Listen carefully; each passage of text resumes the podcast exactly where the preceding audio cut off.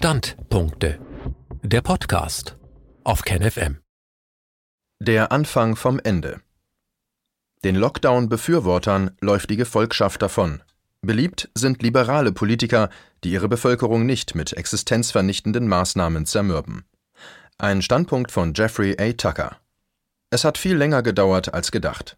Aber endlich scheint es zu passieren. Das Lockdown-Paradigma bricht zusammen, die Zeichen sind überall unverkennbar. Die Unterstützung für den einstigen Helden des Lockdowns, New Yorks Gouverneur Andrew Cuomo, sank von 71 auf 38 Prozent. Immer mehr Rücktrittsforderungen werden gestellt. Inzwischen zeigen Umfragen, dass Floridas Gouverneur, der Lockdown-Gegner Ron DeSantis, an Einfluss in der Republikanischen Partei gewinnt. Diese bemerkenswerte Wendung des Geschehens hat vor allem einen Grund. Vielen dämmert die Erkenntnis, dass die Lockdown-Politik katastrophal war. DeSantis und seine Mitstreiterin, die Anti-Lockdown-Gouverneurin Christy Noem, sind die ersten, die diese Wahrheit unverblümt aussprechen. Ihre Ehrlichkeit hat beiden Glaubwürdigkeit verschafft. In der Zwischenzeit verlangte der Repräsentant James Jordan, Abgeordneter aus Ohio, in einer Anhörung im Kongress, dass Dr. Fauci Rechenschaft darüber ablegt, warum das geschlossene Michigan eine schlimmere Krankheitsprävalenz aufweist als das benachbarte Wisconsin, das seit langem völlig offen ist. Fauci tat so, als könne er die Frage nicht hören, das Diagramm nicht sehen und dann auch nicht verstehen. Schließlich saß er einfach schweigend da, nachdem er ein paar Banalitäten über Vollzugsunterschiede geäußert hatte. Die Lockdowners beschäftigen sich nun mit dem riesigen Problem von Texas. Es ist seit sechs Wochen völlig offen und ohne Einschränkungen. Fälle und Todesfälle sind im gleichen Zeitraum dramatisch zurückgegangen. Fauci hat keine Antwort. Oder vergleichen Sie das geschlossene Kalifornien mit dem offenen Florida ähnliche Todesraten. Wir haben eine ganze Reihe von Erfahrungen in den USA, die Vergleiche zwischen offenen und geschlossenen Staaten und deren Krankheitsverläufen erlauben. Es gibt keinen Zusammenhang. Oder man könnte nach Taiwan schauen, das mit seinen 23,5 Millionen Einwohnern keine strengen Auflagen hat. Todesfälle durch Covid-19 bis jetzt 11. Schweden, das offen blieb, schnitt besser ab als der Großteil Europas. Das Problem ist, dass das Vorhandensein oder Nichtvorhandensein von Abriegelungen im Angesicht des Virus völlig unkorreliert mit dem Verlauf der Krankheit zu sein scheint. Die IR, American Institute for Economic Research, amerikanisches Institut für Wirtschaftsforschung, hat 33 Fallstudien aus der ganzen Welt zusammengetragen, die dies belegen. Warum sollte dies von Bedeutung sein? Weil die Wissenschaftler, die Lockdowns empfohlen haben, sehr präzise und pointiert behauptet haben, dass sie einen Weg gefunden haben, das Virus zu kontrollieren und die negativen Folgen zu minimieren. Wir wissen mit Sicherheit, dass die Abriegelungen erstaunliche Kollateralschäden verursacht haben. Was wir nicht sehen, ist irgendein Zusammenhang zwischen den Abriegelungen und den Krankheitsauswirkungen. Das ist verheerend, denn die Wissenschaftler, die die Abriegelungen vorangetrieben haben, hatten spezifische und falsifizierbare Vorhersagen gemacht. Dies war wahrscheinlich ihr größter Fehler. Indem sie dies taten, stellten sie einen Test ihrer Theorie auf. Ihre Theorie ist gescheitert. Dies ist der Augenblick, der den Zusammenbruch eines wissenschaftlichen Paradigmas verursacht, wie von Thomas Kuhn in The Structure of Scientific Revolutions 1962 erklärt. Ein gutes Beispiel für eine ähnliche Situation könnte die sowjetische Wirtschaft unter Nikita Khrushchev sein. Er kam mit dem Versprechen an die Macht, dass er dafür sorgen würde, dass die russische Wirtschaft im Kommunismus besser abschneiden würde als die der Vereinigten Staaten. Das war die Essenz seines berühmten Versprechens Wir werden euch begraben. Er meinte damit, dass Russland Amerika übertrumpfen würde. Das geschah nicht. Er scheiterte, und die Theorie, die er propagierte, scheiterte ebenfalls, und so begann das langsame Auseinanderfallen der kommunistischen Theorie und Praxis. Khrushchev hatte bereits den stalinistischen Terrorstaat abgelehnt, hatte aber nie die Absicht, den langsamen Untergang des gesamten sowjetischen Experiments der zentralen Planung zu präsidieren. Indem er einen Test einrichtete, der sein Versprechen falsifizieren konnte, verdammte er ein ganzes System zur intellektuellen Ablehnung und schließlich zum Zusammenbruch. Die Theorie und Praxis des Lockdownismus könnte den gleichen Weg gehen. In seiner Rekonstruktion der Wissenschaftsgeschichte argumentierte Kuhn, dass der Fortschritt in der Wissenschaft nicht linear verläuft, sondern eher episodisch, wenn neue Orthodoxien auftauchen, kodifiziert werden und dann unter dem Gewicht von zu vielen Anomalien zusammenbrechen. Das Muster sieht folgendermaßen aus es gibt eine normale Wissenschaft, die von Rätsellösungen und Experimenten angetrieben wird. Wenn eine Theorie die meisten bekannten Informationen zu erfassen scheint, entsteht eine neue Orthodoxie, ein Paradigma. Mit der Zeit scheinen zu viele neue Informationen dem zu widersprechen, was die Theorie vorhersagen oder erklären würde. So kommt es zur Krise und zum Zusammenbruch des Paradigmas. Wir treten in eine präparadigmatische Ära ein, während der Zyklus von vorne beginnt.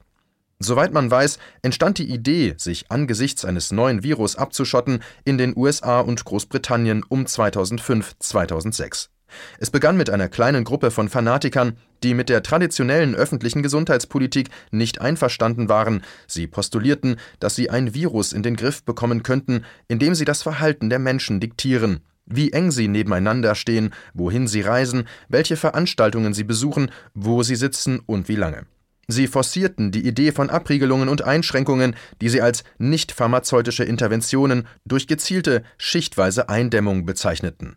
Was sie vorschlugen, war in der Praxis mittelalterlich, mit einem Schuss Computerwissenschaft und Epidemiologie. Als die Idee zum ersten Mal aufkam, wurde sie mit heftigem Widerstand begrüßt. Im Laufe der Zeit machte das Lockdown-Paradigma mit finanzieller Unterstützung der Gates Foundation und mehr Rekruten aus der akademischen Welt und der öffentlichen Gesundheitsbürokratie Fortschritte. Es gab Fachzeitschriften und Konferenzen, Richtlinien auf nationaler Ebene begannen, sich für die Idee von Schul- und Betriebsschließungen und einer breiten Anwendung der Quarantänemacht zu erwärmen. Es dauerte zehn Jahre, aber schließlich wurde die Ketzerei zu einer Quasi-Orthodoxie. Sie besetzten genug Machtpositionen, um ihre Theorie an einem neuen Erreger auszuprobieren, der 15 Jahre nachdem die Idee der Abriegelung zum ersten Mal aufkam, auftauchte, während die traditionelle Epidemiologie zunächst allmählich und dann auf einmal marginalisiert wurde. Kuhn erklärt, wie eine neue Orthodoxie die alte allmählich ablöst. Zitat wenn in der Entwicklung einer Naturwissenschaft ein Individuum oder eine Gruppe zuerst eine Synthese hervorbringt, die in der Lage ist, die meisten Praktika der nächsten Generation anzuziehen, verschwinden die älteren Schulen allmählich. Zum Teil wird ihr Verschwinden durch die Konversion ihrer Mitglieder zum neuen Paradigma verursacht. Aber es gibt immer einige Männer, die sich an die eine oder andere der älteren Ansichten klammern, und sie werden einfach aus dem Berufsstand herausgelesen, der daraufhin ihre Arbeit ignoriert. Das neue Paradigma impliziert eine neue und rigidere Definition des Feldes. Diejenigen, die nicht willens oder in der Lage sind, ihre Arbeit daran anzupassen, müssen isoliert vorgehen oder sich einer anderen Gruppe anschließen. Zitat Ende. Das ist eine gute Beschreibung, wie die Lockdown-Ideologie triumphiert hat. Es gibt eine Menge Verschwörungstheorien darüber, warum die Abriegelungen passiert sind, viele von ihnen enthalten Körnchen der Wahrheit. Aber wir müssen nicht auf sie zurückgreifen, um zu verstehen, warum es geschah. Es geschah, weil die Leute, die an sie glaubten, in der Welt der Ideen dominant wurden oder zumindest prominent genug, um traditionelle Prinzipien der öffentlichen Gesundheit außer Kraft zu setzen und zu verbannen.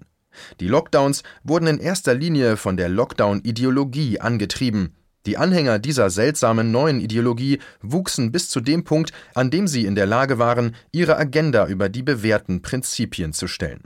Es ist ein Segen dieser Ideologie, dass sie mit einem eingebauten Versprechen kam, sie würden bessere Krankheitsresultate erzielen als die traditionelle öffentliche Gesundheitspraxis, so sagten sie.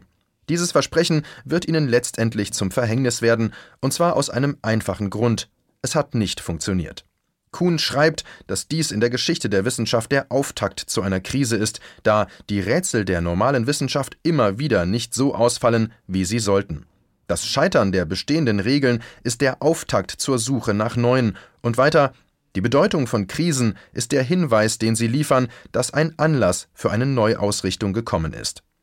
Das Schweigen von Fauci in den Anhörungen des Kongresses ist aufschlussreich, seine Bereitschaft, nur von kriecherischen TV-Moderatoren der Mainstream-Medien interviewt zu werden, ebenso. Viele der anderen Lockdowners, die vor einem Jahr noch öffentlich und großspurig auftraten, sind verstummt, senden immer weniger Tweets und Inhalte, die eher heimlich als sicher sind. Die Krise für die Fake-Wissenschaft des Lockdownismus ist vielleicht noch nicht da, aber sie wird kommen. Kuhn spricht von der Zeit nach der Krise der Wissenschaft als einer Zeit, in der sich ein neues Paradigma herausbildet, das erst im Entstehen begriffen ist und dann mit der Zeit kanonisch normal wird. Was wird die Abschottungsideologie ersetzen?